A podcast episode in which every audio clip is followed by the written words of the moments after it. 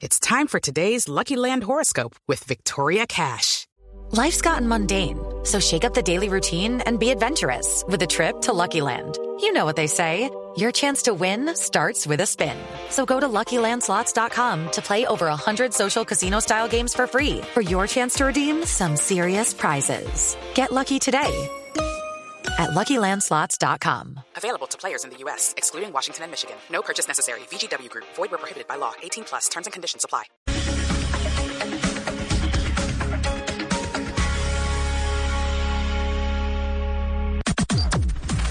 Las noticias del mediodía en Mañanas Blue.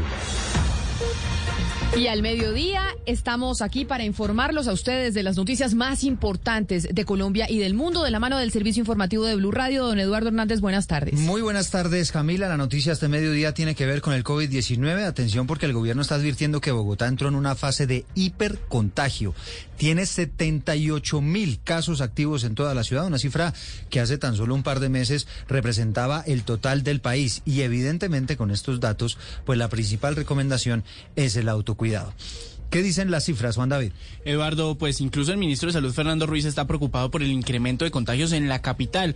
Y es que en las últimas 24 horas murieron 179 personas en Bogotá y tan solo esta semana hemos tenido más de 80 mil casos nuevos. En la ciudad preocupan las localidades de Suba, Engativá y Kennedy, que siguen aumentando en cuanto a casos activos. Le cuento incluso que el secretario de Salud pues advierte que es mejor evitar las aglomeraciones, el uso constante de mascarilla y asistir todo el tiempo a los puntos de vacunación para poder estar inmunizado contra el COVID-19. Juan David, hablando del ministro Fernando Ruiz, se equivocó y le embarró el ministro al anunciar que iban a vacunar a todos los habitantes de San Andrés. ¿Se le fue la mano? Sí, señora, le cuento. Lo que pasa es que en San Andrés inició un proceso, una jornada masiva de vacunación a toda la población.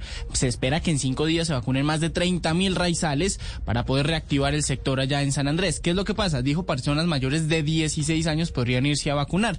El problema es que se le olvidó que es con la vacuna de Sinovac y esta farmacéutica todavía no tiene autorización ni ha hecho estudios sobre las personas menores de 18 años. Entonces, la rectificación que hace el ministro de Salud es que en San Andrés la vacunación va a ser desde los 18 años en adelante, esta jornada masiva contra el COVID-19. Está haciendo un balance, Camila, el ministro de Salud a esta hora a propósito de la vacunación de profesores y directivos universitarios, que como usted bien sabe están en esta etapa de priorización. Dice que han subido al portal de mi vacuna 668 mil eh, solicitudes y han sido vacunados 237 mil funcionarios, tanto profesores como directivos universitarios en todo el país.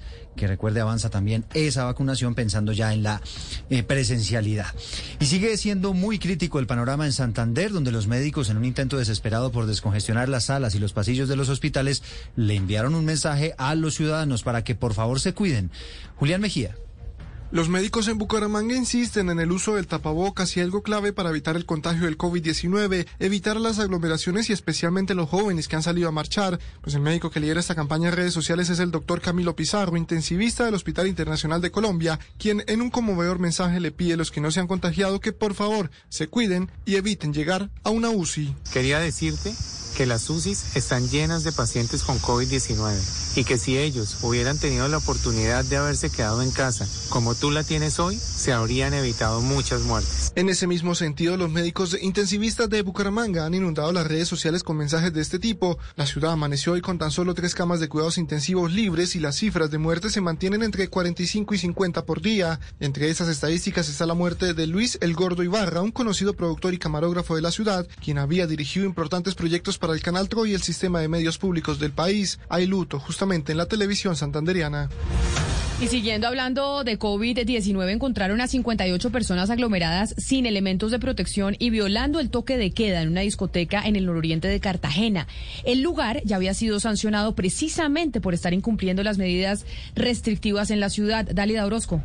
Pese a la alta ocupación de camas UCI, que en Cartagena alcanza el 92%, los indisciplinados siguen haciendo de las suyas para infringir las medidas restrictivas decretadas en la ciudad para controlar el aumento de contagios por COVID-19. La Policía Metropolitana de Cartagena sorprendió a 58 personas, incluidos algunos ciudadanos extranjeros, en la madrugada de este jueves violando el toque de queda en una discoteca de la Avenida El Bosque en el nororiente de la ciudad. De acuerdo a las autoridades, estas personas fueron sorprendidas aglomeradas y sin ningún tipo de protección como el uso del tapabocas. Esta discoteca ya había sido sancionada por infringir las medidas restrictivas con un cierre temporal de 10 días. El administrador del lugar fue sancionado nuevamente. En Cartagena se mantiene vigente hasta el próximo primero de julio el toque de queda nocturno desde las 10 de la noche hasta las 5 de la mañana.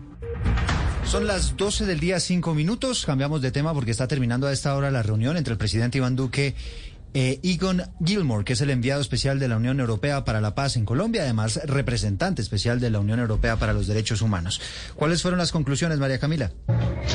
Bueno, Eduardo, Camila, Eamon Gilmore, alto representante especial de la Unión Europea para los Derechos Humanos, aseguró que han seguido muy de cerca todas las manifestaciones sociales que se han dado estos últimos días en Colombia, rechazó y también dio su pésimo, su sentido pésame por el ataque de Cúcuta. Además manifestó su preocupación por las muertes provocadas durante las protestas. Le hablé al presidente de la preocupación que tenemos en Europa sobre la muerte de los manifestantes y a mí el presidente me reiteró su compromiso de asegurar que haya rendición de cuentas y que se hagan las reformas del caso y que estos temas serán abordados y también que el representante estará en Bogotá, inició un viaje de tres días, se reunirá con políticos, con la sociedad civil y empresarios y dijo que está deseoso de presentar su informe a los líderes en Bruselas. 12 del día, 6 minutos. María Camila, mil gracias. Y la alcaldía pidió investigar al policía que disparó con arma traumática contra un manifestante anoche en Bogotá, en la capital. José David Rodríguez tiene el informe. Hola, buenas tardes. En las últimas horas, en medio de las protestas que se registraron en varios puntos de Bogotá, dice la Secretaría de Gobierno, recibió la denuncia de Juan Camilo Santamaría de 23 años, que resultó herido en los alrededores de la estación de Transmilenio de Country Sur, ubicada cerca al portal del 20 de julio. El joven fue víctima de arma traumática en su abdomen por parte de un policía cuando se encontraba tomando registro en video sobre la situación que estaba ocurriendo en la carrera décima. Esto dijo Camilo Acero, subsecretario de Gobierno. Estamos en la Clínica San Rafael, en donde hemos recibido la denuncia de Juan Camilo Santamaría, quien nos manifiesta que se encontraba en los alrededores de la estación Country Sur durante una protesta y fue agredido por la policía con armas traumáticas. En este momento él se encuentra fuera de peligro y bien de salud. Desde la Secretaría de Gobierno le hemos ofrecido la ruta de atención para los casos de abuso de autoridad y uso excesivo de la fuerza. El uso de armas traumáticas está prohibido en los protocolos de la Policía Nacional. Dice el funcionario que desde la Secretaría de Gobierno acompañarán al joven para entablar denuncias ante la Fiscalía Procuraduría General de la Nación, entre otras instancias. Y seguimos en el Congreso de la República ahora, porque a pesar de que las comisiones segundas en el legislativo sesionaron conjuntamente para aprobar el acuerdo de Escazú, esta iniciativa se aplazó y corre el riesgo de hundirse y de que Colombia falte a su compromiso ratificado. César Rodríguez, el presidente Duque, ha hablado internacionalmente que quería ser un líder en temas de medio ambiente y habló del acuerdo de Escazú. ¿Qué pasó entonces en el Congreso? Pues Camila, justamente con esta ratificación que se está buscando en el Congreso, pues hay que decir que hoy se aplazó porque esta es una este, este acuerdo de Escazú es eh, una herramienta para acceder a la información ambiental y para la protección de los líderes y lideresas ambientales. Hoy pues hoy justamente estaban citadas las comisiones segundas conjuntas, pero cuando se estaba empezando a debatir este proyecto de ley, la Comisión Segunda de Senado tuvo que levantar la sesión porque la plenaria había iniciado el trabajo legislativo y, y no pueden sesionar simultáneamente. Por eso el senador Antonio Sanguino de la Alianza Verde dijo que se trató de una estrategia dilatoria del uribismo. Fue evidente una estrategia dilatoria y de saboteo por parte de los congresistas del Centro Democrático para que eh, en la sesión de hoy no eh, pudiésemos tramitar la votación del mismo. Cabe señalar que desde el Centro Democrático eh, han dicho que no se debería ratificar este acuerdo porque Colombia cedería la soberanía a organismos internacionales como la Corte Interamericana de Derechos Humanos y la Corte Internacional de Justicia. Por último, recordemos que este acuerdo entró en vigencia el pasado 22 de abril en América Latina y el Caribe, después de, después de haber sido ratificado por dos estados, entre los que están México, Argentina, Ecuador, Bolivia y Panamá. El listado es muy largo de países que ya han ratificado ese acuerdo, todos pendientes de si Colombia hace lo mismo. Son las 12 del día, 9 minutos, ya que estamos hablando de noticias en el Congreso. En las últimas horas, Camila, fue aprobada la reforma al Estatuto Orgánico de Bogotá. Y yo sé que eso le va a sonar supremamente enredado, pero le voy a explicar eso porque es importante. Porque resulta que eso permite que haya cambios profundos en la organización de la ciudad. De hecho, podría haber, no lo descarte, más localidades de Bogotá, no simplemente las 20 que tenemos hoy en día. Razón la razón es básicamente una localidad como la de Suba, pues que es absurdamente grande. Es gigantesca, es la más grande de Bogotá. Exactamente, entonces lo que se pretende es que eh, esté más sectorizada. Y la segunda razón por la cual es importante es porque es la cuota inicial para que se pueda desarrollar un plan de ordenamiento territorial. Escuchamos al secretario de Gobierno, Luis Ernesto Gómez. Inicia una nueva era del gobierno local en Bogotá.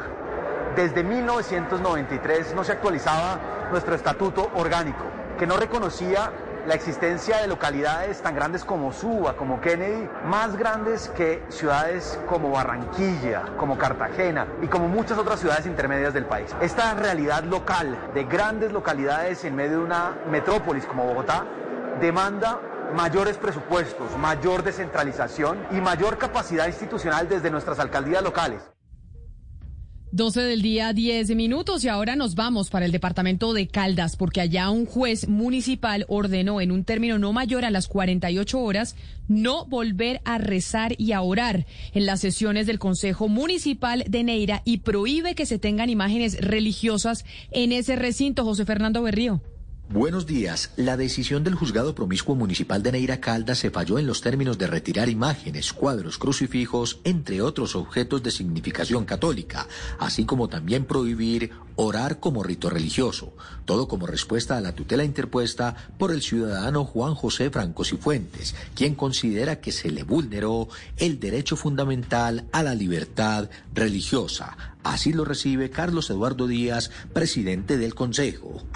Igualmente, eh, el fallo se apeló, se apeló para que el juez eh, en otra instancia la revisen y miren bien cuál fue la determinación que se tomó, ya que también, pues ya eso vamos, también nos sentiríamos, nos sentiríamos también vulnerados los que profesamos la fe católica. Dijo el funcionario que se esperará a que se surta el proceso de apelación pero históricamente en el municipio de Neira, hace muchísimos años, hay, una, hay un crucifijo en la parte de atrás de la presidencia del Consejo.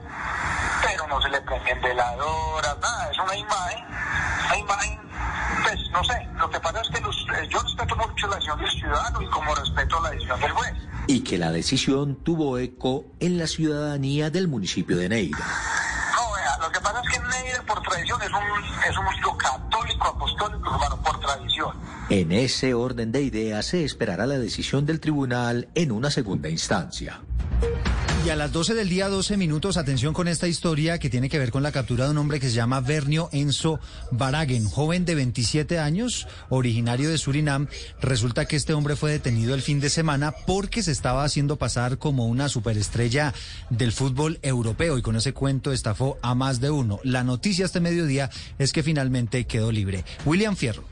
Un presunto estafador de nacionalidad holandesa, identificado como Bernio Enzo, de 27 años de edad, y quien se hizo pasar como futbolista profesional y pretendido por varios clubes internacionales, fue capturado en el sector turístico de El Rodadero en Santa Marta, denunciado por un grupo de trabajadoras sexuales y propietarios de varios yates de esta ciudad. La captura la realizó la Policía Metropolitana de Santa Marta. El coronel Oscar Solarte confirmó que el sujeto fue dejado en libertad al cumplirse el tiempo establecido para su judicialización y al no aparecerle ningún tipo de denuncia que permitiera su retención. Se agota la instancia, se hace toda la actividad, pero ante la no existencia de un requerimiento judicial, eh, es nuestra obligación eh, dejarlo en libertad. De acuerdo al comandante de la Policía Metropolitana de Santa Marta, coronel Oscar Solate, esta persona no deberá presentarse periódicamente a ningún despacho judicial.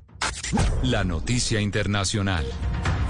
Y la noticia internacional tiene que ver con el gobierno de Austria en Europa, porque anunció que a partir del primero de julio ya no será obligado el uso de mascarillas ni existirán restricciones en cuanto al aforo de grandes eventos culturales y deportivos, siempre y cuando que en la, la entrada de estos eventos se demuestre que uno está vacunado o que haya sanado de la enfermedad o que recientemente se haya hecho una prueba PCR. La noticia deportiva. La noticia deportiva llega desde Inglaterra porque el Wolverhampton, equipo de la primera división del fútbol de ese país, ha anunciado la contratación del defensor colombiano Gerson Mosquera, de 20 años, nacido en el departamento de Antioquia. Venía jugando con Atlético Nacional, donde estuvo durante 26 partidos como profesional. Se puede convertir en el noveno, o se convierte en el noveno futbolista que puede jugar esta temporada en el fútbol de Inglaterra, cuando consideramos a James y Mina en el Everton, a Izquierdo y Alzate en el Brighton, en el Watford pertenecen el Cucho Hernández y Luis Suárez, además en el X Dian Poveda y en el Tottenham Davinson Sánchez. Y damos un paso rápido a la Eurocopa de Naciones porque en 56 minutos empatan Bélgica y Dinamarca uno por uno. Acaba de empatar Bélgica gracias a Torgan Hazard.